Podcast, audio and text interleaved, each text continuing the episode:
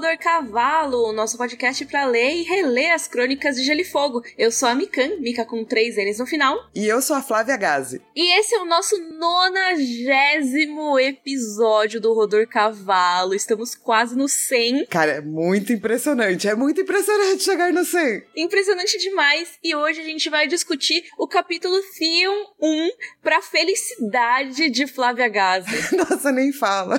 A Mi ficou doente semana passada. Inclusive, né, você tá bem melhor, né? Tô. Muito obrigada a todo mundo que mandou mensagem perguntando. Eu tava com suspeita de Covid, mas não estou com Covid. Foi só um alarme falso. De qualquer maneira, eu fiquei baqueadaça e tava com falta de ar e tudo mais. No fim, eu tive uma crise de asma, no fim das contas. Então eu não tava conseguindo falar muito, sabe? Gravar podcast tava fora de cogitação. É, porque aqui e... a gente fala pra caramba. Exato. Então a gente achou melhor pular essa semana. Muito obrigada pela compreensão, todo mundo. Assim, vamos fingir que não foi uma desculpa pra gente adiar o episódio do Theo mais um pouquinho. é, então, mas eu fiquei numa sensação meio é, agridoce, entendeu? Que por um ah. lado era do tipo, yay! Saca? Porque, é, como a gente vai ver, o Theon não é uma pessoa muito legal nesse capítulo. E a gente até vai tentar não falar o tempo todo disso, porque senão vai ficar chato. Por Sim. outro lado, eu tava, nossa, eu queria só acabar com esse capítulo do Theon Greyjoy. Quero me livrar né? Exatamente. É aquela coisa, fala, ah, resolve a tarefa mais difícil antes que você já se livra. Estamos aqui nos livrando do primeiro capítulo do Theon. Mas, ó, antes disso, vamos pros nossos corvinhos?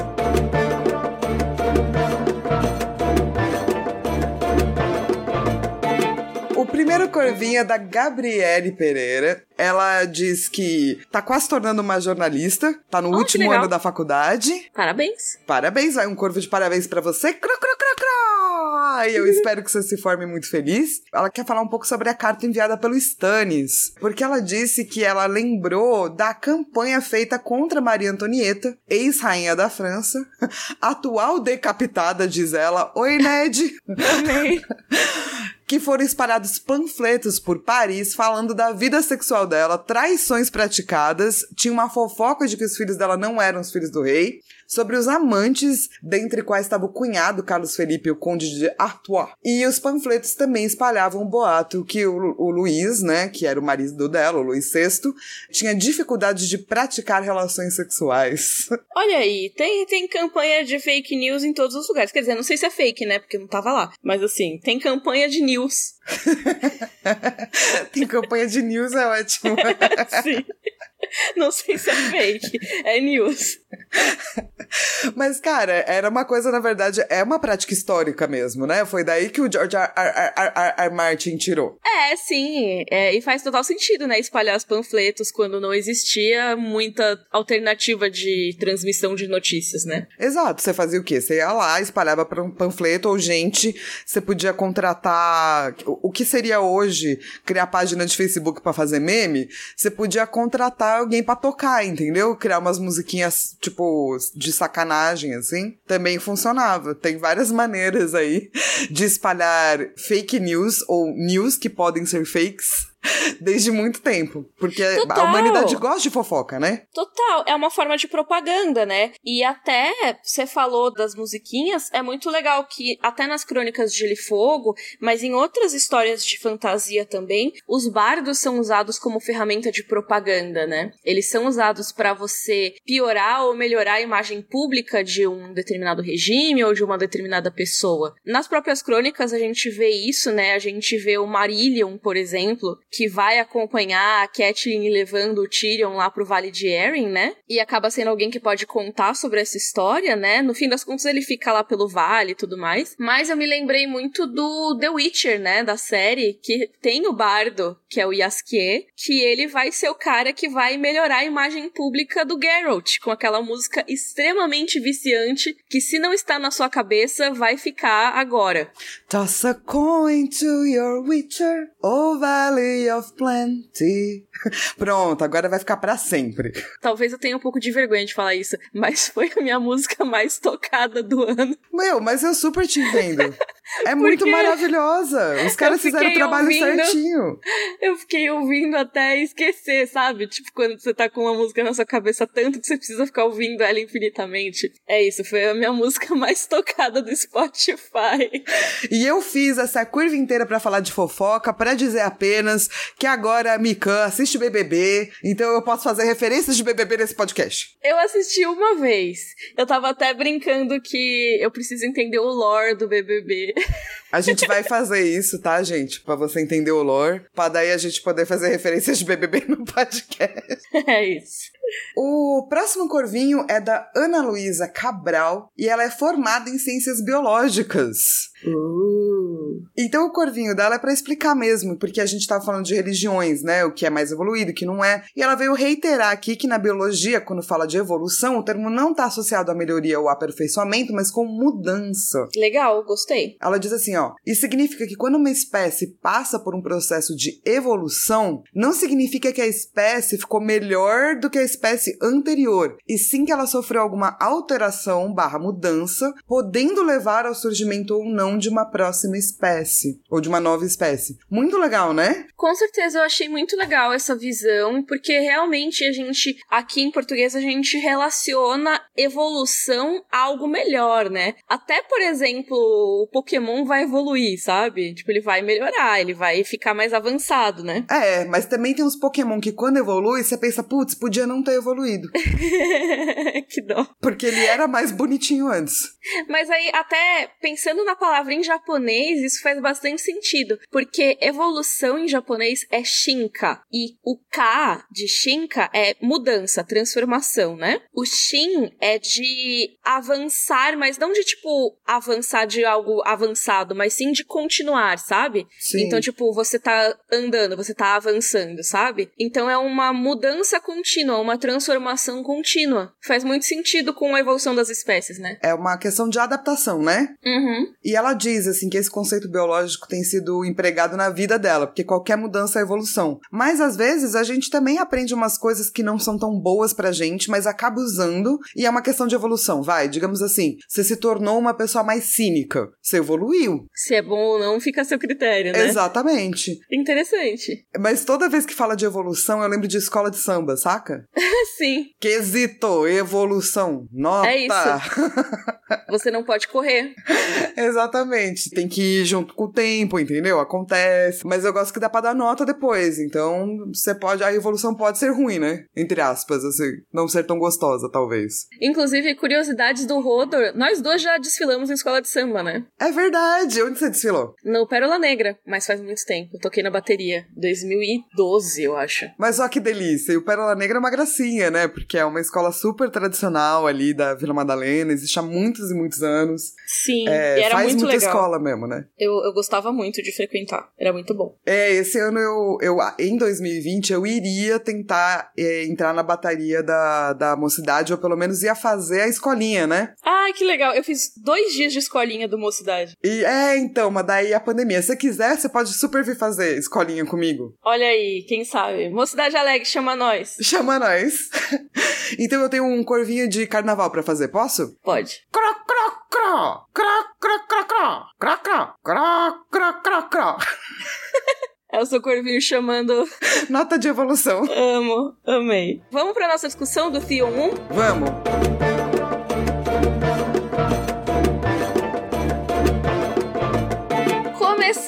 Aqui a nossa discussão do capítulo Theon 1, A Fúria dos Reis. Flá, a sinopse, por favor. Theon chega às Ilhas de Ferro após 10 anos para oferecer a seu pai uma proposta de aliança com Robb Stark. Ele é recebido por seu tio Aeron, que se tornou um sacerdote do deus afogado. Ao chegar em Pike, apresenta seus planos ao Lord Balon Greyjoy e é lembrado de muitas das diferenças entre a cultura dos nascidos do ferro e a dos homens da grama. Cara, eu tenho que dar o meu braço a torcer aqui, porque assim, apesar desse capítulo ter sido um saco saco de ler porque o Theon é um lixo insuportável, ele é um capítulo muito bom. Sim, eu gosto muito dos capítulos da Ilha de Ferro porque eu acho que, como pensamento, a vivência é totalmente diferente do resto de Westeros, eles sempre trazem, tipo, outro ponto de vista, assim, sabe? E é uma coisa nova, né? Assim, eu odeio as Ilhas de Ferro. Desculpa, gente, vocês falam que eu odeio Jon Snow, mas eu odeio de verdade os Nascidos do Ferro. Tipo, eles eu, eu odeio de verdade, assim. Então vocês podem me acusar de odiar, de verdade. Tem, tem alguns que eu gosto até, mas assim, a cultura não dá para passar pano, né? Eu gosto basicamente da Asha. Isso, exato.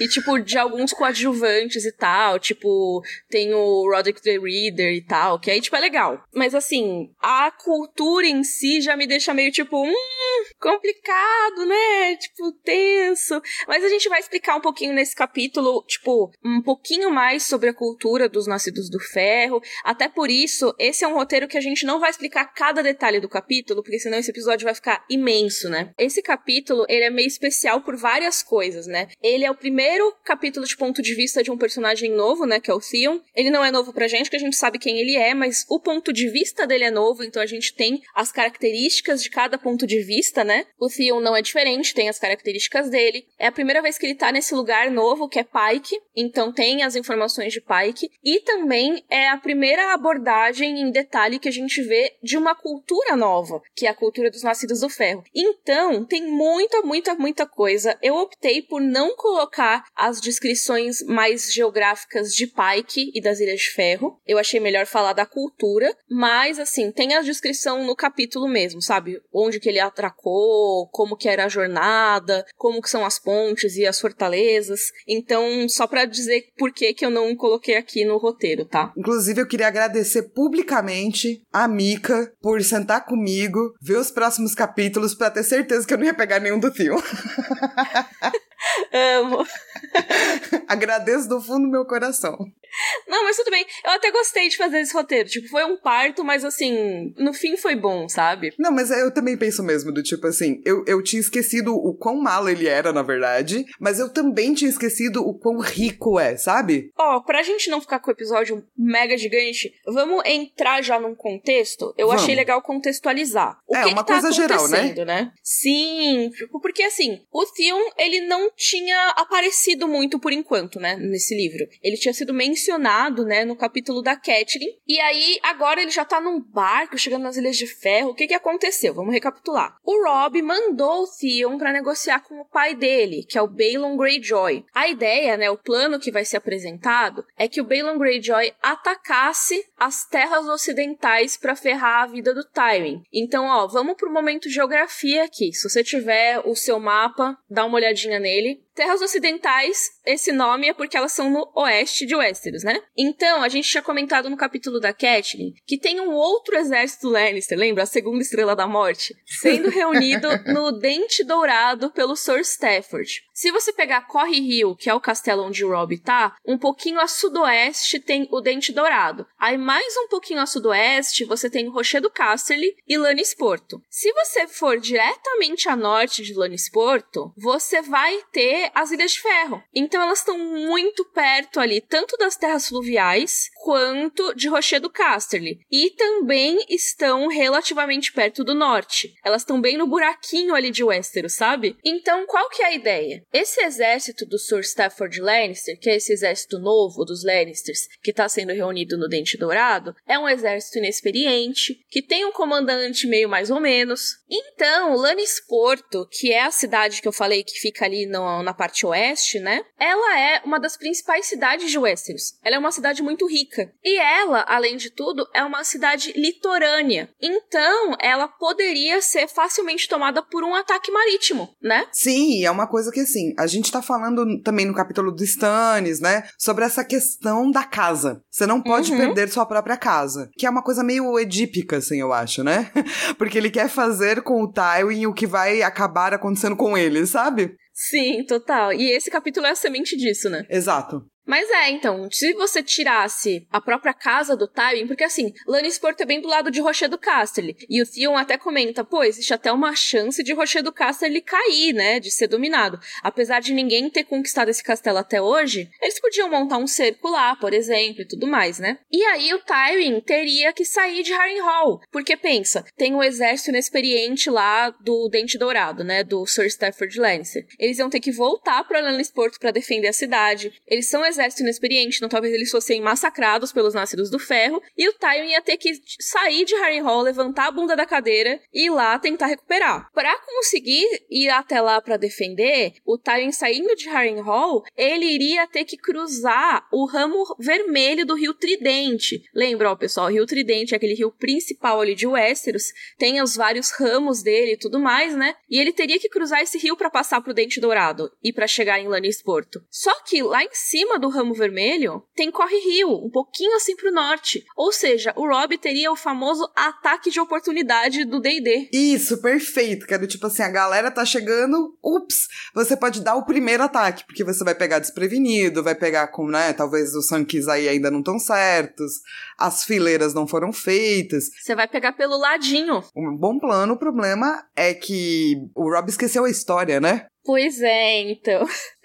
ele esqueceu que, assim, tem tretas. E a gente vai explicar essas tretas nesse episódio, porque o capítulo ele traz, né? Mas eu acho que faltam algumas coisinhas que é legal para contextualizar. Mas antes disso, basicamente só, o Rob ele mandou o Theon junto com a Casa Mellister. A Casa Mellister eu acho importante destacar aqui também, porque o Theon até ficou amigo do Patrick Mellister, né? Que é o filho Mellister. Mas o Lord Jason, que é mais velho e tudo mais, ele falou: oh, não fica amigo com esse Greyjoy, não. A gente é inimigo histórico, né? O nosso castelo, Sigurd, em português é guarda-mar, é um castelo que ele tem esse nome porque ele foi criado exatamente para guardar o mar, né? Tipo, para proteger do mar. Ele foi criado para proteger a costa oeste de Westeros dos ataques desses cuzão dos Greyjoy, das Ilhas de Ferro e tudo mais. Se você for olhar no mapa, você tem ali as Ilhas de Ferro a oeste, né? Se você for diretamente, assim, quase pra leste, né? Tipo, tem uma parte ali que se chama Baía do Homem de Ferro. Basicamente, tipo, é a Baía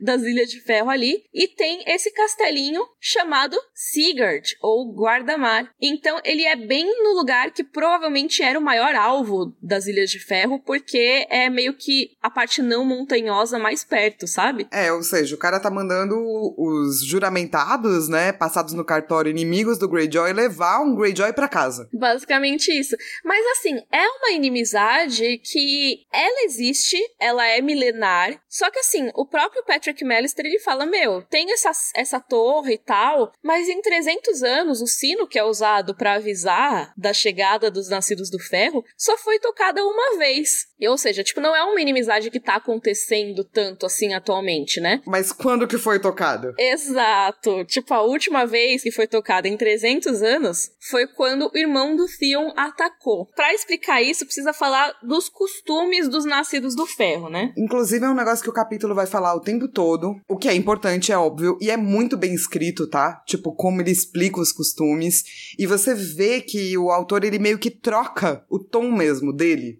Uhum. para dar um tom mais duro, mais cruel, saca? E é muito bem feito, né? Como ele troca de voz. Acho lindo, assim. Ah, é, eu acho lindo, mas eu fico irritada.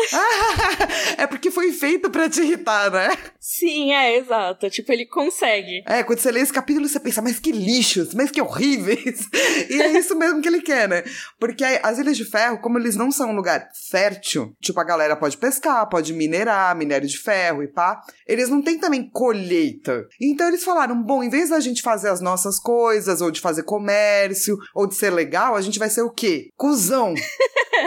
Cusão alert para de ferro. Vamos roubar, sequestrar e escravizar as pessoas. Somos lindos. É basicamente isso. Cultura Greyjoy, cultura das Ilhas de Ferro resumida. Bora ser cuzão. É, porque tipo... assim, mano, é, o que eu acho louco é assim, essas coisas elas estão tão dentro e é, é muito difícil de mudar. Porque começa na, no lema, né? Nas palavras da casa, né? Sim, exato. E eu acho que isso encaixa muito, né? O lema dos Greyjoy é nós não semeamos. Aí você pensa, nossa, tipo, você tem, né? Nossa é a fúria, que nem os Baratheon. Ouça-me rugir, que nem os Lannister. Aí você vê um nós não semeamos. Tipo, tá, tipo, poxa, vocês fazem o que então, né? E, mas isso faz muito sentido quando você vê a cultura deles. Por que nós não semeamos? Porque eles roubam as colheitas alheias. Eles não cuidam da terra. Eles vão e saqueiam a terra dos outros. Eles acham que plantar e cuidar de uma terra é coisa de escravizado. E eles se sentem acima dessa tarefa. É uma coisa, eu acho muito louco essas culturas que tiram sarro de coisas que são normais. Do tipo assim, você quer comer, você tem que cuidar da terra, entendeu? Para me ajudar nesse, nesse roteiro, eu li o Steven Atwell, que ele tem, eu já recomendei super aqui no podcast, né? Ele tem esse blog que se chama Race for the Iron Throne. E ele falou uma coisa que é muito real, né? Que em culturas escravistas, muitas vezes a própria noção de trabalho é menosprezada, porque você trabalhar numa cultura que existe escravos é você se igualar ao escravo. Exatamente. Uma coisa que eu fiquei pensando nesse capítulo é: você pode traçar um paralelo, sim, com as ilhas de, das Ilhas de Ferro, né? Com a galera dos cavalos, os Dothraki. Sim, total. A diferença é que o George R. R. Martin escreve os Dothraki para você ter um pouco mais de afinidade, digamos assim.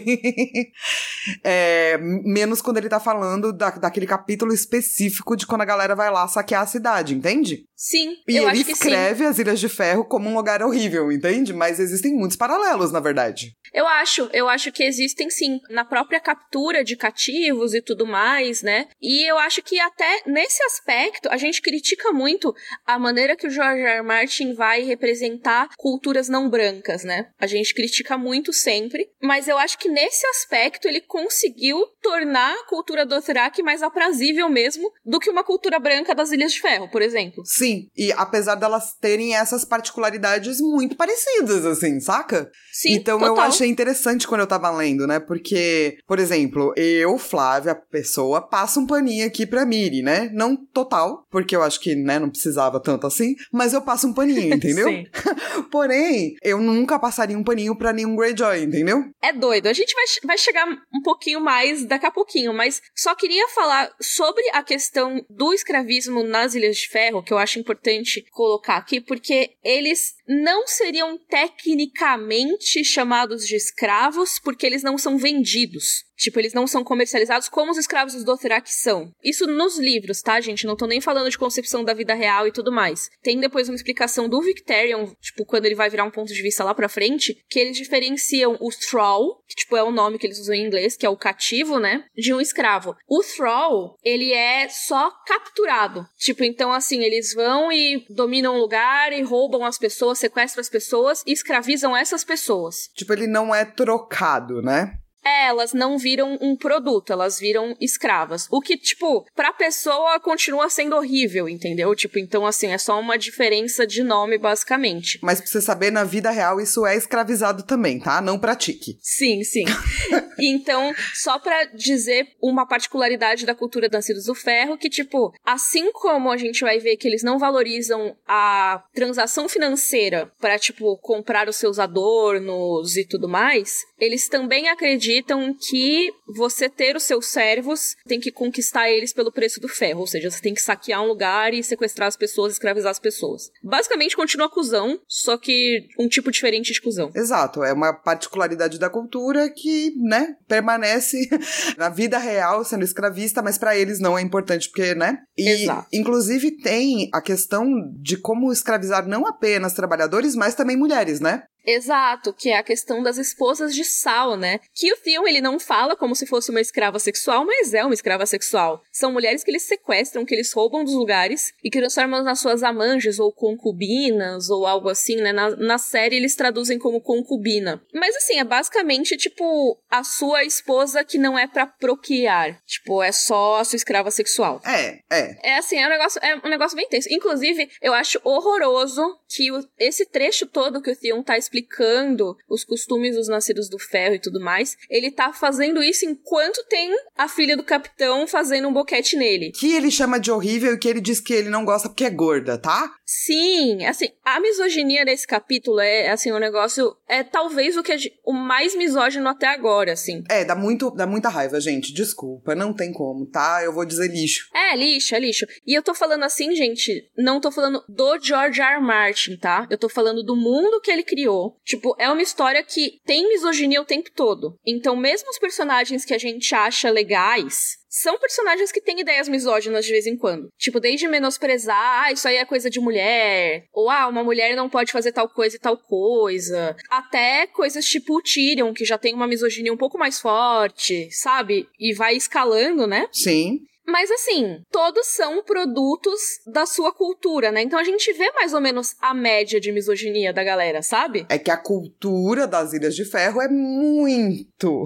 bizarra. Pois é, então, tipo, o filme, ele passa qualquer nível de misoginia que a gente tenha visto de personagem de ponto de vista até agora. Tipo, a maneira como ele fala dessa filha do capitão é, é um negócio nojento, nojento, é muito nojento. É nojento. E, tipo, a maneira como ele trata ela. E aí depois, ah, é, se você tiver sorte, você já tá, já engravidou, sabe? É, é vai honra. ser uma honra para você carregar.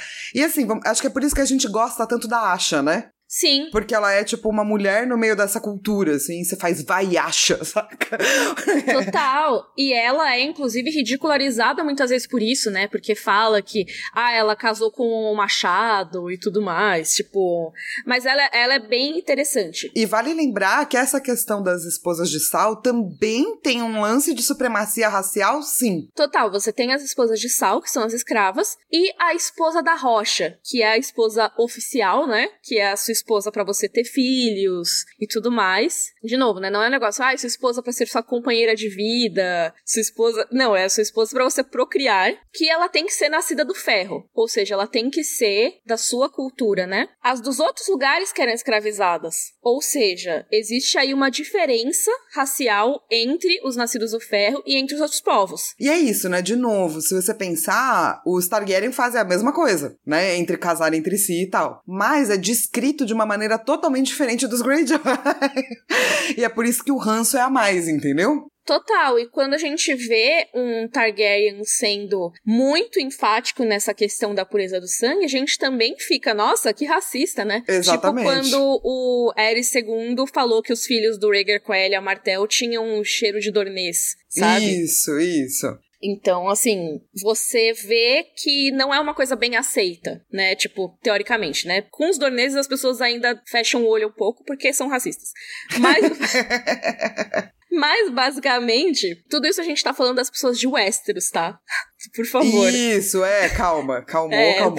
Calma. Calmou, calmou. A gente tá falando de problemas que existem dentro da história, isso não faz a história em si ter esses problemas necessariamente. A gente tá falando de. Um mundo complexo que foi criado e as complexidades desse mundo. Exato. Mas então, voltando aqui, tipo, saindo um pouco dos aspectos problemáticos da cultura Greyjoy e tal, ela é uma cultura que é muito voltada para navegação. E essa é uma parte interessante dela, né? Que falam até que cada homem é rei dentro do seu próprio navio. Então, tipo, o capitão do navio é um rei lá dentro, né? E isso é bastante interessante também quando a gente vai pensar depois na Asha Greyjoy. Tipo, Sim. de novo, né? Ela dá uma subvertida nessa questão da feminilidade, da masculinidade na questão das Ilhas de Ferro. Uma curiosidade é que, assim, em português, os navios dos, dos Greyjoy são chamados de Dracares. Eu já falei disso, mas assim, não é Dracares que nem a Daenerys mandando os dragões cuspir fogo. É Dracares com ES no final, que eu acho um nome muito maravilhoso. Em inglês é muito sem graça, que é só Longship. É, em português muito melhor. É muito legal, porque é o nome derivado do nome que usavam na Escandinávia mesmo. Porque se você for procurar no Google, um dracar é o tipo de navio usado pelos vikings que são, de certa forma, uma das inspirações aí para os Greyjoy e para as Ilhas de Ferro, né? É claro que a questão dos vikings, isso eu já vou falar um pouquinho mais, eles não necessariamente. Isso vocês podem me corrigir também, né? Vocês podem, historiadores, mandar e-mails aí pra gente contando mais sobre a cultura viking, mas eles não necessariamente só saqueavam e iam embora história, os vikings também queriam terra para cultivar, que é meio que o que os Greyjoy não querem, né? Sim, não, tem, tem alguns paralelos, muitas diferenças, e tem também a maneira como certas pessoas olham para essa cultura, eu acho, que serve de inspiração, né? Por exemplo, eu tenho amigos, né, que são druidas, então seguem essa religião, saca? E para eles ver aquele cara invadindo o Capitólio, cheio de signos e símbolos é, dessa cultura, é a morte, uhum. sacou? A Sim. morte. Então, assim, eu acho que também é, essa mudança de história, que é uma coisa que acontece, né, com as culturas de Westeros também, é uma coisa muito rica. Porque os vikings eram uma coisa, mas a visão que certas pessoas que vão usar coisas vikings hoje no seu corpo têm dos vikings é um pouco deturpada também, né? Total. E a gente vai falar de revisionismo histórico nesse episódio também. Eu tô fazendo muitos teasers, né? Mas é que, sério, tem muita coisa interessante para ser discutida nesse capítulo. Mas só uma última coisa sobre os longships. Se você olhar no Google, eles não parecem muito legais. Tipo, se for parar pra pensar, tipo. Não é tipo chiquetoso. É, exato, eles não, eles não são grandes navios. Quando eu lia Longships, eu pensava, nossa, é um navio gigante, né? E tipo, não, na verdade, a graça do Longship é que ele não é gigante. Ele é um navio menor, apesar do nome. Ele não é super grande. Ele é um barco a remo, basicamente, com uma vela. E você pensa, nossa, que sem graça, né? Só que não, tipo, eles priorizam a velocidade. Então, quando você tem vários desse, imagina, vários desse com a galera se movimentando muito rápido, permite navegar por águas mais rasas então eles conseguem chegar em ancoradouros que não necessariamente você conseguiria com outro tipo de navio. Então isso é muito bom para você fazer ataques marítimos. Por isso que a frota Greyjoy, a frota das Ilhas de Ferro, né? A frota Greyjoy é uma coisa muito de Game of Thrones, né? Mas a frota das Ilhas de Ferro, a Iron Fleet, ela é tão valiosa. Então, só para explicar por que que o Rob também quer essa galera junto com ele, né? Porque se fosse só uns barquinhos, não precisava. Inclusive, gente, a história das Ilhas de Ferro é muito gigante. Tem vários vídeos que a Carol e a Mi fizeram no YouTube. Vai lá, dá uma olhada, porque a gente não vai conseguir falar de tudo num capítulo só. Sim, é muita coisa. Mas tem uma coisa que o Theon fala que eu acho legal apontar, porque é o gancho pra rebelião Greyjoy, né? Porque ele fala do costume antigo, né? Que seria, tipo, ah, quando podia ter esposa de sal, quando podia escravizar as pessoas, como se fosse uma coisa boa, né? Mas assim, ele, tipo. Ah, aqueles bons tempos, né? Exato, Nossa. exato. Quando tudo não era problematizado, entende? Exatamente. E o Theon, ele fala, né? Tipo, ah, o costume antigo morreu quando o Egon, o conquistador, né? Egon, o dragão, queimou Haren, o negro, e devolveu o reino de Haren aos fracos homens do rio e reduziu as Ilhas de Ferro a um grotão insignificante de um reino muito maior. Assim, lembrando que os fracos homens do rio são os habitantes de lá, das terras fluviais, tá? Era só a, era a galera de lá mesmo, tá? Tipo, os nascidos de ferro estavam indo lá pra escravizar geral para colonizar todo mundo, para fazer castelo. Exato. Se você não relacionou, o Harem Negro é o cara que fez o castelo de Harrenhal. Que, inclusive, olha aí, mais um teaser pra Harrenhal, né? A gente já tá chegando lá, já já. E também vale lembrar que, por conta da invasão do Aegon, é que a Casa Greyjoy se tornou responsável pelas Ilhas de Ferro. Pois é, então assim, tá meio que tudo errado, a gente já vai falar um pouquinho mais dessas contradições todas, mas só importante apontar aqui que o Theon pensa isso, né? Sim. Aí, tivemos a Rebelião Greyjoy, Exato. que acho que é o maior contexto do filme de todos, né? Exato, porque é, foi por isso que ele foi parar na casa Stark, né? Então vamos lá. O avô do Theon, chamado Callum Greyjoy, era um cara mais de boa. e ele falou: olha, vamos tentar fazer com que essa galera aqui se integre com a sociedade de Westeros. Não seja assim tão separatista. Então ele tentou trazer mestres para as Ilhas de Ferro, ele tentou falar: galera, vamos deixar essa história aí de esposa de sal pra lá, vamos liberar os nossos cativos e tal e tal. Mas ele tava bem velho quando rolou a rebelião do Robert e acabou morrendo no mar em uma das batalhas dessa rebelião. Sim, tanto que assim, as Ilhas de Ferro mal participaram da rebelião do Robert, porque basicamente ele, ah, vou participar, e morreu. Então, assim, e morreu. então, o Balon, que é o pai do Theon, né, que aparece nesse capítulo, ele herdou as Ilhas de Ferro e ele era total contra as reformas do pai. Ele reverteu reverteu tudo. Então, assim, ele não participou muito da rebelião do Robert mesmo, ele ficou na dele. E ele queria independência, ele queria voltar ao tal do costume antigo. Bom, enfim, que ele construiu um monte de navio enquanto a galera tava lá, né, terminando a rebelião. E daí ficou lay low, né, ficou quietinho. E seis anos depois da rebelião do Robert, ele falou que ele era o quê? Rei. Pois é. Só que assim, é engraçado, porque em vez dele falar, ah, eu sou rei e tô, tipo, quieto no meu canto, eu tenho certeza que assim, talvez ligassem, mas talvez demorasse muito mais para ligar, porque, tipo, quem liga pras Ilhas de Ferro, sabe? Sim. Então, assim, ele podia, ah, você quer ser rei da batata? Seja rei da batata, ninguém liga, sabe? Só que, em vez dele ficar quieto no canto dele, ele foi atacar Lannisporto, a cidade grandona dos Lannisters que eu falei, lembra? Ele queimou a frota Lannister. Aí é óbvio que a galera ficou puta, né? Depois disso, o Rod Roderick, que é o filho mais velho dele, né, atacou Guarda-Mar, que é justamente aquele castelo dos Melister, lembra? Falaram que só tocou uma vez o sino em 300 anos? Pois é, desde que o Egon Conquistador tinha dado o comando pros Greyjoy e tudo mais, eles não tinham atacado mais nenhum lugar. Aí eles atacaram Guarda-Mar. E aí o Roderick foi morto. Inclusive o Jason, né? Não foi o Jason Melister que tava indo lá levar o Greyjoy? O pois Theon? é, ele mesmo. Então assim, tipo, o Jason Melister, que é atualmente o Lorde de Guarda-Mar, ele tava lá quando o Roderick, o filho mais velho do Balon, atacou o castelo. E aí, o Roderick tomou um pau lá, ele foi morto pelo Jason Melister. Então, nisso, o Balon perdeu o seu filho mais velho. E cara, vamos lembrar que assim, não é que ele perdeu o filho mais velho, ele perdeu tudo. Porque o Balon Greyjoy pensou, vou aqui fazer meus navios de boa, quando a galera tiver se esse rei aí tiver acabado de virar rei, ele ainda não vai estar tá muito organizado. Então eu vou conseguir fazer tudo que eu quero, mas na verdade eles perderam tudo mesmo, assim, eles foram tipo dizimados, assim. Começando pelo Stannis, que destruiu a frota do Victarion, que é outro cara que vai aparecer, né? Que não é um. Ê, outro cuzão, ê! É, exato. é outro cuzão. Talvez o personagem que eu menos gosto de ponto de vista das ah, é? crônicas é? inteiras. Aí, ó, é. gente, tá começando a aparecer as verdades aqui.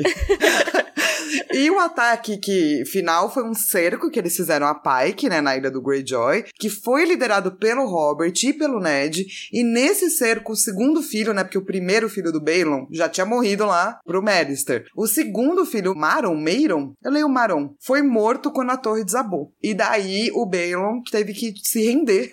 E o Theon, que é o seu terceiro filho, foi levado como refém aí pelo Ned Stark, né? Sim, é aquela coisa, né? Você mantém o refém, você, você trata ele bem, você não vai deixar ele numa jaula. Mas assim, ele tá lá sendo criado e tudo mais, sendo como protegido, né? Que o pessoal chama. Só que no fim das contas, nesse caso, o protegido também serve como um refém. Porque ele é meio que uma, um voto de confiança, sabe? Ah, eu tô te dando meu filho para garantir que eu não vou fazer nada de errado contra você. Porque se eu fizer qualquer coisa, você mata meu filho. Sim. Nesse caso, o Balon, ele não ofereceu o Theon. Eles levaram o Theon embora, né? Tipo, ele foi obrigado a ceder o Theon. Então, assim, ficou como prova de bom comportamento, sabe, pro Balon? Meio que assim, ah, a gente tem seu herdeiro. Se você sair da linha, ele morre. Essa revolução aconteceu, tipo, uns 10 anos atrás. Então, Theon passou mais ou menos 10 anos, metade da vida dele, vivendo em Pike, e mais, mais ou menos uns 10 anos, porque ele tem uns 19, 20 agora, vivendo em Winterfell. E aí, assim, o Balon, ele tinha quatro filhos, né? Então, três homens, e tinha uma filha mulher, que é a Asha. Lembrando que na série o nome dela é Yara, tá? Então, assim, só para vocês saberem que é a mesma personagem. A gente já vai falar no livro versus série, mas, assim, só para vocês saberem que o nome é Asha no livro. E aí, eu acho muito importante a gente ter uma discussão nesse capítulo sobre o tal do costume antigo, que é o que o Theon falou, das esposas de sal e tudo mais. Ele fala que o costume antigo morreu com o Egon. Mas, na real, a gente acabou de falar da rebelião do Greyjoy, que o Callum, né, o pai do Balon, ele tentou fazer várias reformas. Ele tentou tirar algumas coisas do costume antigo. Então, na real, tinha coisa sendo praticada até a época do Callum mesmo. E aí, o Balon quis radicalizar mais ainda. E aí, eu tava lendo aquele blog que eu já mencionei aqui, né? O Race for the Iron Throne. E ele fala uma coisa muito interessante. Que esse saudosismo do costume antigo é uma coisa que faz os nascidos do ferro agirem de uma forma parecida com o sul dos Estados Unidos em relação à guerra civil, à guerra de secessão. Let's make as Ilhas de Ferro great again. E é meio que essa vibe, tipo, é um revisionismo, tipo, vamos voltar aos bons tempos, só que nunca se sabe exatamente quais são esses bons tempos, sabe? Porque a história é distorcida. Exato, mesmo porque, tipo, se você pegar toda toda a questão da guerra e etc., não era um bom tempo, ninguém tava feliz, a galera não tava de boa, e os caras perderam, entendeu? Então, tipo, que bom tempo você quer voltar? Quando você foi dizimado? Sim, e mesmo, tipo, se fosse, ai, ah, vamos voltar ao que era antes do Egon Conquistador. Primeiro que, como a gente já falou, esses costumes não morreram com a chegada do Egon Conquistador, né? O Kellum tava tentando reverter alguma coisa lá, né? Então, assim, esses costumes persistiram de qualquer maneira, então não é como se tivessem acabado. E, assim, mesmo antes da chegada do Egon Conquistador, é, é muito controverso, porque, por exemplo, nesse capítulo, o Balon ele fala de tomar a coroa, né? Ah, eu vou tomar a minha coroa como o Uron Mão Vermelha fez antes de mim. E essa história do Uron Mão Vermelha, eu não vou falar toda aqui porque é muito longa, mas ele é de uma casa chamada Grey Iron. Foi a casa que dominou mais as Ilhas de Ferro, mais do que os Greyjoy até. E o, o que na real o Uron fez foi instituir a hereditariedade nas Ilhas de Ferro, que é um costume que é bem igual ao de Westeros, né? Porque antes as Ilhas de Ferro faziam o Kingsmoot, que é tipo uma assembleia e que se torna uma eleição quase democrática de quem vai ser o rei de lá. É um dos costumes mais unicamente dos nascidos do ferro que tem nas Crônicas de Gelo Fogo. Que inclusive é o melhor costume deles. Exato, é o costume mais interessante, é o mais legal. E assim, esse cara que é a inspiração pro Balon, que é o cara que quer voltar ao costume antigo, foi o cara que terminou com uma das coisas do costume antigo, sabe? Que terminou com uma identidade. É a mesma coisa com a galera usando símbolos de, tipo, religião nórdica para tomar o Capitólio. Uma coisa não tem absolutamente, na real, nada a ver com a outra. Inclusive, são antagônicas, não funcionam juntas. Mas existe uma distorção para você poder criar essa narrativa, entendeu? Exato. Que é o que o Balon tá fazendo, na verdade. É uma distorção dos fatos. Total, a palavra é realmente distorção. O próprio Harrenhal, né, a coisa do cara que criou Harrenhal e tudo mais, que queimou com o Egon, que o Theon fala que é como se fosse o fim do costume antigo. Se você for parar para pensar, o Harren, ele não era um cara que tinha exatamente esse costume antigo que nem o Theon fala de não semear, sabe? Ele é um cara que ele não tava só saqueando, mas ele tava se assentando em terras, construindo castelo. Fora da Ilha de Ferro, inclusive, né? Exato. Se você não semeia, você muito menos vai construir castelo em terras estrangeiras, sabe? Porque o castelo quer dizer que você pretende ficar lá. E o Harry, ele foi o cara que ele, tipo, ah, eu sou rei das ilhas e dos rios, então vou fazer um castelo aqui. Ele escravizou geral, ele foi um baita de um cuzão também, tá? Não tô falando que, ah, é bom ele se assentar. Não, ele, ele era um colonizador. Mas assim, ele não tava fazendo o que o Theon fala que os nascidos do ferro faziam. Então, qual é esse costume antigo que eles querem tanto que volte? Não existe um costume antigo para valer. As coisas culturais, elas mudam, né? Os costumes vão mudando. Então não existe existe uma definição específica, né? O que acontece é um revanchismo ou um supremacismo mesmo, né? É, então, eu acho que você colocou no capítulo essa questão de idealização. E eu acho que essa é a palavra. Por quê? Quando você idealiza que algo é bacana, você, mano, distorce o que você precisa para você poder continuar no seu discurso, porque senão você perde o discurso. Então, eles vão lá e selecionam coisas que eles chamam de costume antigo e falam: essa parte eu quero, essa parte parte eu quero, essa parte eu quero. Pronto! Esse é o nosso costume antigo. O que não é bem verdade. E o Theon é um personagem que ele vive disso. Ele vive num mundo de idealização tosca. Uhum. Totalmente distorcido da realidade, assim. Total, porque assim, a gente vê que os próprios nascidos do ferro já idealizam a própria cultura, já idealizam o costume antigo, a questão de ser um river, né, de tipo, vou lá roubar tudo e tudo mais. E o Theon, além disso, ele tem essa visão criada pelo revanchismo das Ilhas de Ferro, só que aumentada porque ele era criança quando ele foi tirado de lá. Então, ele tem a idealização de uma criança, basicamente, né? Eu acho assim muito maluco você ver o cara cara voltando pra terra que ele foi tirado porque ele é um refém, porque o cativo, né, a pessoa que tava com, né, mandou ele voltar, ele foi ordenado a voltar, e ele mesmo assim achando que ele é o rei da, da cocada, entendeu? Sim, e esse capítulo é muito legal, assim, tipo, ele é difícil de ler de novo, porque o Theon é um personagem difícil, é horrível ler os pensamentos dele, mas as imagens são muito interessantes, assim, né? Então você vê desde o começo que tem coisas erradas acontecendo, que, tipo, não é como ele pensa. Então, a primeira coisa que ele vê, né, é Pike. Ele quer ver Pike se aproximando dele, porque ele viu no navio Pike indo embora, né, quando ele tava sendo levado. Então agora ele quer ver o castelo se aproximando pelo mar, assim. Mas ele nota que é menor do que ele lembrava, assim como o pai dele. E, tipo, faz sentido, obviamente, quando você é uma criança as coisas parecem maiores, Sim. mas também quando você é criança as coisas parecem maiores. Tipo, Sim. Tipo, falando da cultura das Ilhas de Ferro, sabe? Sim. E, tipo, ele é, ele é muito iludido, né, tadinho, mano? Ele chega falando assim: não, vou chegar lá, mano, vai ter 40 milhões de pessoas que vão fazer festa, que o herdeiro voltou. Ele chega lá, tem um tio de saco cheio que tem que buscar ele, entendeu? a Aaron tá sem paciência, total. E ele fala assim, ele tá muito animado, né? Então ele quer falar, daí ele começa tipo, mas tio, mas tio. E daí, mano, você não sabe o que me aconteceu. E o tio fala, ah, boa, Greyjoy. Ah, mas tio, mas tio. Não, não, não. E daí ele fala assim, seria tão melhor você calasse a boca. é isso, assim. É muito bom. Tem até um momento que eu separei depois, que é tipo, ele falando, ah, não sei o que, sua, sua tagarelice de pombo. muito bom. Aqui, ó. Avisa um servo do deus afogado, rapaz. Você se esqueceu mais do que pensa. E é um grande idiota se acha que o senhor seu pai algum dia entregará essas ilhas sagradas a um Stark. E agora cale-se. A viagem já é suficientemente longa mesmo sem a sua tagarelice de pombo. Maravilhoso. Nossa, como eu ri. Tipo, Aaron é legal? Não, mas eu ri com ele? Sim. Ele é meu personagem favorito dessa, deste capítulo específico? Sim. Eu fico muito triste que eu não falei quase nada do Aaron nesse roteiro, porque tava gigante.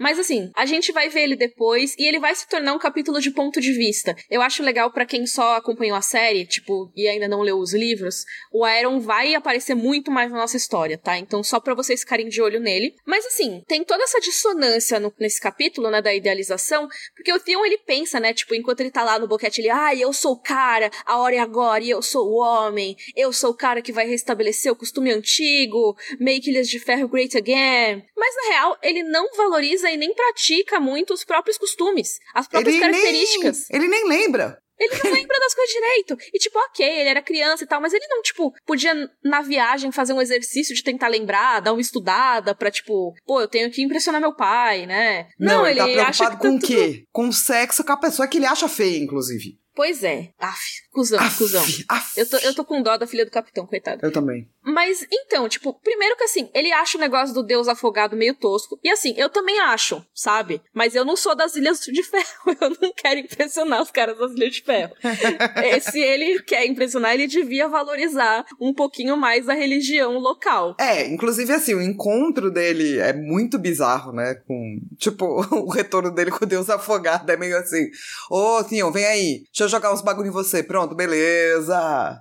É, e tipo, e até a, a, própria religião meio que rejeita ele se for pensar, tipo, a água arde no olho dele, sabe? Sim. Que é, é óbvio que a água do mar vai arder, mas tudo nesse capítulo é construído pra, tipo, é um ambiente hostil, né? Isso, porque um nascido da Ilha de Ferro não ia falar a água arde. Ele ia falar a água, Deus afogado, chega nos meus olhos. Não, entendeu? É o Fion pensa, nossa, a água arde, né? Sabe aquela pessoa que ama a natureza, mas quando vai pra natureza diz que a natureza pinica? É isso, ai, tem uns mosquitos me picando. Isso. é tipo meio eu, na real. Mas assim. a diferença é que você é uma pessoa boa. Sim. E no não, é isso. Mas é muito doido, porque nesse próprio capítulo ele fala, né? Tipo, e é até meio bonitinho se eu pensar nessa questão do retorno. Olha só, eu falando que é bonitinho, mas eu juro que é uma frase. Que é ele falando, eu nunca vou sair de perto do mar de novo. Porque, tipo, ok, nesse sentido, faz sentido. A cultura dele tem muito a ver com o mar, e ele sente muita falta do mar, agora ele tá se sentindo vivo de novo. Só que aí, quando ele, ele entra reclama, em contato. Né? Exato, quando ele entra em contato com o mar em si, arde, Sim. sabe? Não, Não é e daí quando vem, tipo, água de mar na bacia, ele reclama também, entendeu? Exato, é muito legal isso. Tipo, essas imagens são todas muito legais, né?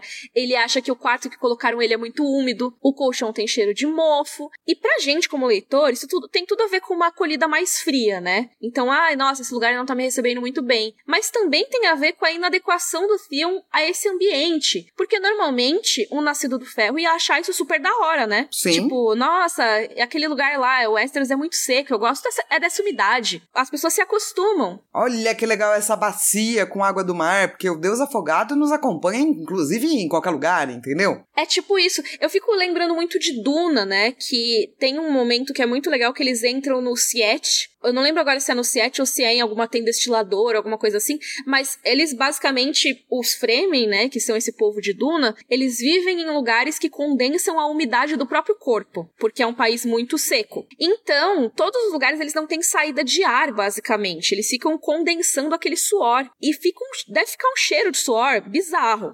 Mas isso é gostoso, tá? Então, Aí o que acontece é que eles entram no Siete e alguém fala que tá feliz porque tá sentindo o cheiro de casa. E o cheiro de casa é o cheiro de, tipo, centenas ou milhares de pessoas suadas. E, tipo, alguma outra pessoa que não conhece aquela cultura ia ficar, mano, vocês estão doidos? Sabe? Que, que que é isso? Você tá achando bom o cheiro de suor? Sabe? Tipo, em demasia? Mas, cara, é o cheiro da casa deles, realmente. Assim, eu não acho que o cara tava sendo irônico, sabe? Não, tem essa, essa memória afetiva, né, das coisas. Exato. É tipo você ser criado numa fazenda, por exemplo, que tem muitos cavalos. Você vai relacionar o cheiro de cocô de cavalo a estar em casa, sabe? E cara, vamos lembrar que essas coisas a gente tem o tempo todo, entendeu? E não são coisas boas ou ruins, elas são coisas saudosistas mesmo, né? Exato, é a sua memória afetiva. Mas o Theon perdeu essa memória afetiva. É isso, ele lembra de algumas coisas, mas ele lembra uma versão muito idealizada. Então, assim, ele lembra de uma pike que o quê? Era quentinha? Tipo, mano, o negócio é três torres, quatro torres, sei lá, no meio de um, do mar. Tem, tipo, uma Sim. ponte de madeira que fica balançando entre um negócio e outro. Tipo, você acha que aquele lugar não vai ter umidade? né? Poxa vida.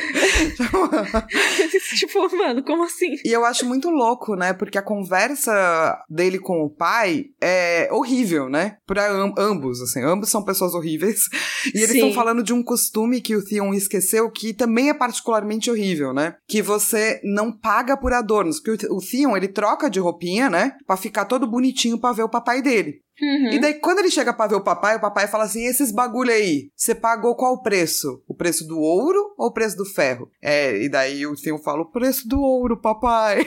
E daí o papai dele fala: então, isso aí é coisa do quê? De mulher. E daí eu fico triplamente puto, entendeu? Exato, porque, de novo, é mais um costume aí dos nascidos do ferro, né? Que quem é homem de verdade, entre muitas aspas, tem que tirar os seus adornos de um cadáver. Então, basicamente, se você vê um nascido do ferro usando um brinquinho, usando um colarzinho, é porque ele tirou de um morto.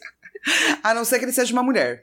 É, porque aí a mulher pode pagar ouro. Ai, que. Ai, ai. E é... ele até fala, né? Tipo, ah, que é, Stark te devolveu vestido como uma prostituta. Tipo, assim, usando xingamentos misóginos pro próprio filho, né? E, e, tipo, cara, isso mostra muito como o Theon, ele tá num lugar que é meio que o lugar do meio elfo, assim, sabe? Sim. Ele não é aceito em nenhum dos lados. Ele não pertence, né? Total, é isso, ele não pertence.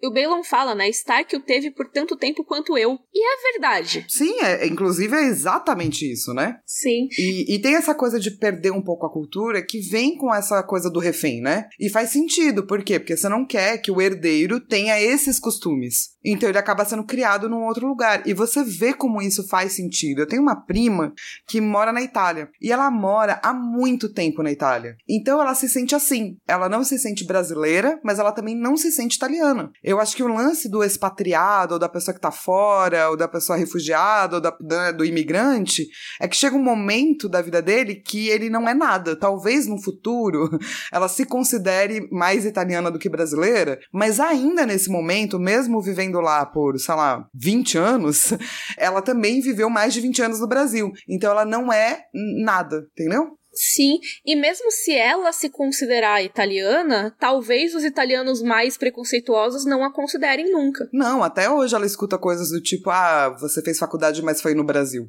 É, exato. Então, quando a gente vê essa maneira como o Theon é tratado, faz muito sentido, né? Tipo, a própria fala do Aeron que eu falei, né? Que ele diz: Ah, você acha que o seu pai vai entregar as Ilhas de Ferro para um Stark? Porque eles consideram o Theon como um Stark. Ele perdeu a nascido do ferridade dele, sabe? Ele agora ele já foi moldado pelos Stark. Só que ao mesmo tempo, ele tem uma visão muito ruim dos Stark. Nossa, e dói ler esse capítulo, né? Dói. Nossa, o jeito que ele pensa dos Stark, eu fico, nossa, tia, um caralho.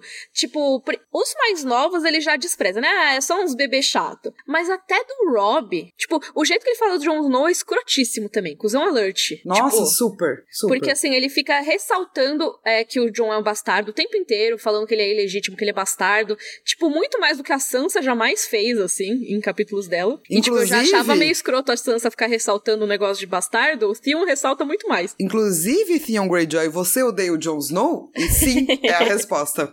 Sim, ele fala que o Jon tem inveja dele, ele fica puto que o Jon é ele mais bem é... tratado que ele. Cara, tipo... essa visão de que o Jon tem inveja da relação que ele tem com o Robb é um absurdo. E mesmo assim, a relação que ele diz que ele tem com o Robb é eu manipulo o Robb. Pois é, ele fala no capítulo que. E tipo, e não é ele falando pros outros, é o pensamento dele, né? Que Sim. ele até sentia uma certa afeição pelo Rob, como se fosse o irmão mais novo. Esse negócio de até sentia, tipo, nossa, tipo, sabe, pô, ele, ele não é, sabe, próximo de você. Dá pra ver que não é uma coisa muito sincera, né? Cara, nem um pouco. E é, e é muito louco ver, porque é nesse capítulo que você finalmente vai olhar para ele mais, mas você também vai entrar dentro da cabeça dele. Então, logo de cara, você olha e fala assim: este bro é um lixo.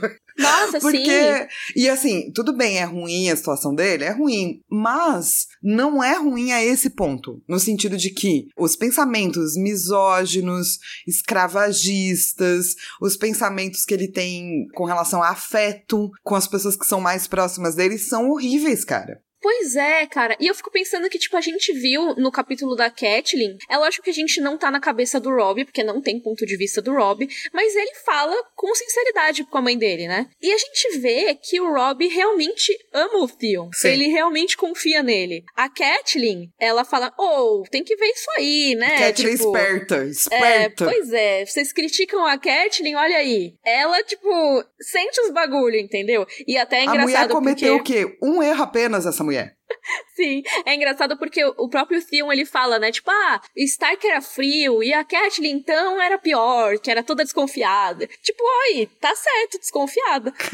Mas ó, tipo, eu vou passar um pano nesse momento. O único pano que eu vou passar pro Theon nesse capítulo. Eu sinto muita dor vendo a maneira como ele pensa dos Stark, até porque a gente é levado a simpatizar com os Stark, né? Em todos Sim. os capítulos, porque a gente tem muitos pontos de vista deles. Eles, tipo, dentro da cabeça deles, eles não são cuzões como outros personagens, mas, mesmo eles sendo gentis, eles ainda são os captores dele. Sim. Então, tipo, eu entendo ele não ter um afeto demasiado por eles, porque querendo ou não, ele não tava lá por escolha. Então, mesmo sendo, tipo, se eles fossem as pessoas mais legais do mundo, ele ainda teria sido roubado da família dele e obrigado a viver entre essas pessoas. A minha questão, eu acho, com o personagem é: se ele chegasse lá e fizesse exatamente tudo que ele fez no sentido de trair e tal, eu ia achar que ele tá certo. Ah, pra mim, o lance que transforma ele num lixo não é é ele se sentir assim com os Starks, não, não é. É ele, ele se achar, ou ele achar o que ele é, é ou o que ele quer ser. Porque a Daenerys Targaryen, que não é tipo, ai, a personagem que eu mais passo pano, não. E você e todo mundo que escuta o podcast sabe disso. Uhum. Mas ela também é uma expatriada, e ela é vendida praticamente, sacou? Uhum. Ela não precisa ser esta pessoa horrível, entendeu? Exato. Não, eu, eu super acho. Eu, eu acho que o Theon, ele passa da conta, sabe? Então, acho que esse é o lance. O lance não é o que ele sente e, a, e, e o fato dele querer ser um Greyjoy e o fato dele querer, etc. Mas vamos lembrar que existem Greyjoys como o avô dele que não eram tão babacas, sacou? Total. Ele podia ser menos babaca. Ele escolhe ser muito babaca. E essa é a parte que me deixa meio hum com o personagem. Quanto mais ele aparece, mais babaca ele quer ser, entendeu? Completamente. E eu acho que ele é muito escroto. Ele é escroto. Tipo, e a gente vê dentro da cabeça dele, ele é muito mais escroto do que ele poderia ser, sabe? Exato. Tipo, a, e assim, ele é mais escroto do que as ações dele, na real. Tipo, se você for olhar os pensamentos dele, é um negócio muito doido. E tem partes que dá para entender ele por um caramba. Tipo assim, o pai dele não tá nem aí para ele. O pai dele chama ele de Stark. Se você, tudo que você quer, voltar pro seu papai, entendeu? A papai me ame. E seu uhum. papai te chama do seu inimigo, o que que isso faz na tua cabeça? Loucura, entendeu? Então tem várias coisas que eu entendo. É que eu realmente acho que quando você entra dentro da cabeça dele, você vê o que ele é um racista, machista, preconceituoso, Total. babaca, entendeu? Não, e assim, eu concordo 100% com o que você disse. O, o, único pano que eu passo é dele não ter afeto pelo Rob necessariamente. Tipo, é, é o único. eu acho que assim, eu, eu fico muito chateada quando eu vejo isso, porque é muito, é uma situação triste. Sim. E eu também passo pano para isso. O que eu não passo pano é ele então achar que ele manipula o cara, entendeu? Acho que é esse é o salto, né, do Theon, entendeu? Tipo, tudo bem ele não gostar tanto assim do Rob? Claro, cara, faz sentido. Mas aí, até ele achar que ele manipula o cara, putz, aí é que é foda, entendeu? Pois é, pois é. E assim, é, esse capítulo em si, ele traz uns negócios tensos também, tipo, a conversa dele com o Balon é assim, é tensíssima, né? Tipo, ele comenta que o Rob vê ele como irmão, né? Essa questão dele achar que manipula, e ele tá, tipo, contando vantagem ali, né? Tipo, ah, eu consigo, né? Tipo, fazer o que eu quiser com ele. Só que o Balon, ele fica engatilhado. Tipo, como que você chama de irmão o filho do homem que matou seus verdadeiros irmãos? E assim, não que o Ned tenha matado os irmãos, a gente falou do, da maneira que os irmãos morreram. Nada tem a ver com o Ned necessariamente, mas ele matou metonimicamente, sabe? É, tipo, ele tava ali. É, e assim, adjacent. toda a situação da guerra. é o assassino adjacent. é, ele é o tipo, o ca... um dos caras responsáveis pelo ataque, e, consequentemente, ele tem a ver com a morte dos irmãos. Então eu entendo essa relação, tipo, o Balon exagerou, mas faz sentido. E só que assim, o Theon, apesar de tudo, ele teria mais chances tipo, de se dar bem ao lado do Rob, se ele continuasse fiel ao Rob, do que do pai dele. Porque o pai dele, e eu acho muito interessante a gente falar disso, porque é uma coisa que fica subentendida no capítulo, o pai dele basicamente já estava considerando o Theon como morto. Sim. Tipo, ele não liga se o Theon morrer. Por quê? Pensa aqui comigo. Ele já tinha chamado os Dracarys. Já tinha vários ancorados ali, né? E o próprio Aeron fala sobre ele não poder revelar nenhum plano e tudo mais. E o Balon depois comenta que ele já estava planejando uma coisa, então já tinha um plano rolando, provavelmente até antes do Rob mandar a cartinha avisando que o Theon ia lá. Ou seja, mesmo antes do Theon estar lá, ou seja, antes dele ser liberado como refém, né? O Balon ia atacar o norte. Tipo, a mecha que o Balon fala, né? Que tá no final do capítulo, que o Theon pensa onde? E aí depois ele já sabe logo de cara, ele quer atacar o norte, né? É tanto faz se o filho tá voltando ou não, entendeu? O plano dele é o plano dele, não vai mudar. Sim, porque provavelmente esse plano do Balon, se o Theon ainda estivesse com o Rob, faria o Rob ter que executar o Theon. Sim. Tipo, ah, você vai atacar o norte, então vou matar seu filho. Então, o Balon, sabendo disso, já tava organizando esse plano. Ele não tinha como saber que o Theon ia ser liberado. Então ele tá cagando pro filho. Ele já considera o Theon como morto, desde o momento que ele foi levado. E é nesse momento que o Theon, como personagem, não presta atenção nesse detalhe. Se ele tivesse prestado atenção nesse detalhe, ele teria ficado de boinha, quietinho, teria pego um navio e voltado, entendeu? Sim, Porque, na um verdade, jeito, né? quem não quer ele morto é o Rob a única pessoa dos sete reinos que não quer ele morto é o Rob. O próprio Aeron fala, né? Ah, ele não deixaria as ilhas pro Stark e comenta sobre a Asha. Então, assim, o plano do Balon meio que já conta com o Theon morto. Mesmo vivo, ele não serviria, porque, tipo, ele não quer dar as ilhas para um Stark. Ele não quer que o Theon seja herdeiro dele o Make Ilhas de Ferro Great Again seria com a Asha como possível sucessora. Mesmo ela sendo mulher, que nas Ilhas de Ferro não é uma coisa boa. Ela seria melhor ela sendo... que o Theon. Exato. Por quê? Porque ela foi criada nos costumes. Ela não desviou dos costumes. Ela não foi moldada pelos Stark. E aí tem ainda um negócio que, tipo, Robin da manda dizendo que ele vai dar a coroa, né? E aí, que me dá a coroa o quê? Eu vou é conquistar. Sendo que eles só estão lá, né, como governantes das Ilhas de Ferro, porque o Egon Conquistador deixou lembrando disso. Muito importante ressaltar isso. É, eu acho muito importante apontar as contradições das Ilhas de Ferro, Sim, porque é, sim. é contradição, assim como qualquer discurso supremacista e revanchista, né? Sim, É exatamente. sempre contraditório. É, e, e, assim, eu acho que o interessante é ver tudo isso e, e é muito louco perceber os caminhos que o Theon começa a tomar. Porque eu acho que na sua idealização, como você colocou no capítulo, ele não percebe que, na verdade, na real, ninguém tá ligando pra ele nesse lugar, entendeu? A Sim. idealização dele faz ele não perceber o caminho que depois ele vai tomar, né? E o quanto isso, na verdade, só é ruim pra ele, porque no fundo, ninguém liga. É, exato. Theon, ninguém gosta de você. Desculpa. A única pessoa que gosta de você no mundo, como a Flávia falou, é o Rob, e você tá sendo um lixo. Isso. Quer dizer, a filha do capitão gosta dele também e ele também tá sendo um lixo. Nossa, é, ele é um lixo. É, é, lixo! Vamos pro nosso Valar Morgulhos. Ninguém morreu. Infelizmente, o Theon não morreu nesse capítulo. A gente pode falar isso pra todos os capítulos, é só de meme, tá, gente? É meme, tá? É, então vamos pro livro versus série? Sim! Ó, pai que aparece no mapinha da abertura, eu acho muito legal que eles vão atualizando a abertura conforme as temporadas passam. E é bem fiel, assim, ao livro, pelo que eu me lembro. Tem as torres com as pontes e tal. É muito louco quando aparece pela primeira vez. Você faz, caraca! Sim! Eu lembro que eu fiquei muito feliz. E aí, a cena dele querendo ver do barco quando chega é bem parecida. Eles sintetizam bem a sensação de grandeza do Theon e a misoginia dele, que é uma coisa que, tipo, no livro é muito no pensamento dele, né? Mas você vê ele dando as ordens pra filha do capitão e é horrível. Cara, que ator também, né? O Alf Allen é perfeito, perfeito. Esse ator Porque, é muito bom. nossa, que raiva que você fica dele. Sim, total. Ele é, ele é muito bom, assim. Ele, ele é bom pra parte comédia do Theon. Porque, inclusive, né, ler os capítulos do Theon, nesse capítulo aqui não tem tanto. Mas conforme você vê o Theon 2, é um humor que dói fisicamente. Você sente vergonha alheia num nível que dói. Você Tipo, fiuca, porque pra mim vergonha alheia agora chama fiucar. É sério? É. É tipo, sua alma sai do seu corpo, assim. Isso, é porque assim, é um sentimento. Porque quando você fica vendo, pela- pelo menos no começo do BBB, né? O Fio que tava fazendo. Olha, eu tentando trazer. o Fio que tava fazendo tanta vergonha alheia, mas tanta vergonha. Tudo que ele falava me dava tanta vergonha alheia que eu decidi que quando eu sinto muita vergonha alheia, eu fiuco. Entendi.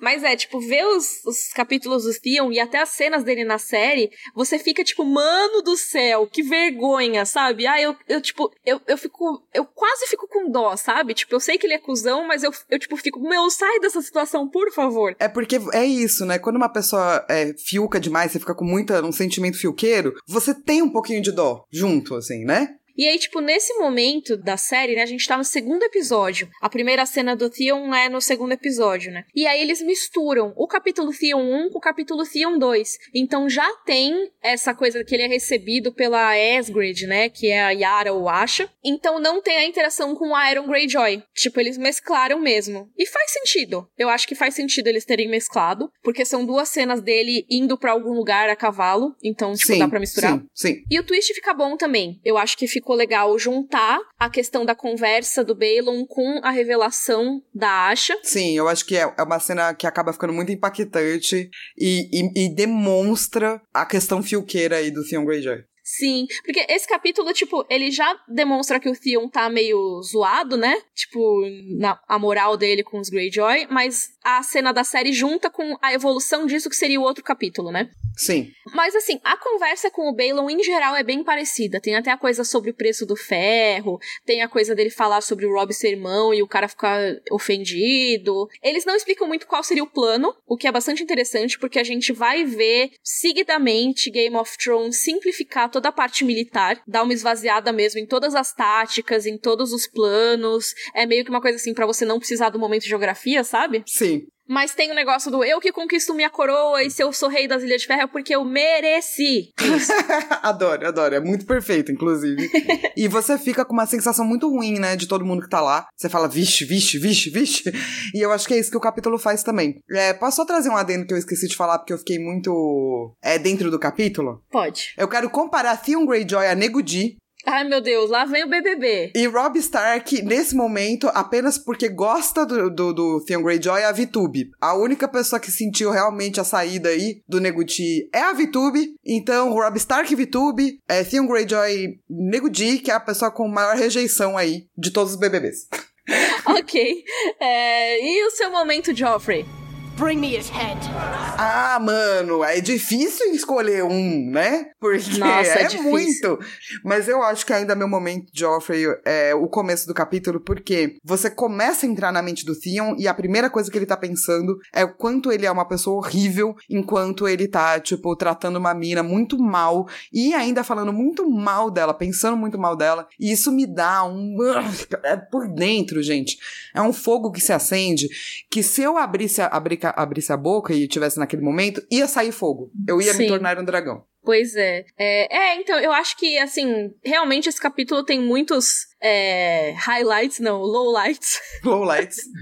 Mas eu acho que o pior mesmo é ele chegando ao clímax enquanto ele pensa: agora é a hora e eu sou o homem pra trazer a minha supremacia branca de volta. Nossa. Tipo, Nossa. Sabe, meu Deus, cara, você tá, tipo, realmente. Imagina, tipo, que bizarro. A menina fazendo um boquete nele. E ele pensando sobre a situação política das Ilhas de Ferro. E o quanto ele é fodão. Exato. E ele gozar por isso e não pelo boquete. Ai, gente. Ai, ai, entendeu? Entendeu eu, a você é sensação? nojento. Ai, meu Deus do céu. Não, que horror. Ai. Enfim, momento Dracarys. Dracarys. Momento Dracarys é o tio dele, virando pra ele falando assim: cala a boca, pombo. Eu acho muito bom. Eu vou votar, votar com você. Boa, a gente tá muito afinada no Theon Lixo. Exato. E esse foi o nosso episódio 90 do Rodor Cavalo, episódio gigante. Vamos encerrar logo pro sushi não matar a gente. Mas, ó, se você quiser nos ajudar a continuar pagando o sushi, que coitado tem que lidar com a gente falando mil coisas no, no episódio, você pode ir em padrim.com.br barra Rodor Cavalo e ajudar esse podcast maravilhoso a ser semanal. Você também pode ir lá no chicorei.com.br barra rodor tracinho cavalo pra comprar nossas coisas legal. Pode seguir a gente nas redes sociais. Semana que vem a gente volta com o capítulo de... Daenerys 1, olha só, voltou a nossa querida Daenerys ao podcast, finalmente. Outra expatriada. Sim, é isso na semana que vem, Rodor. Rodor.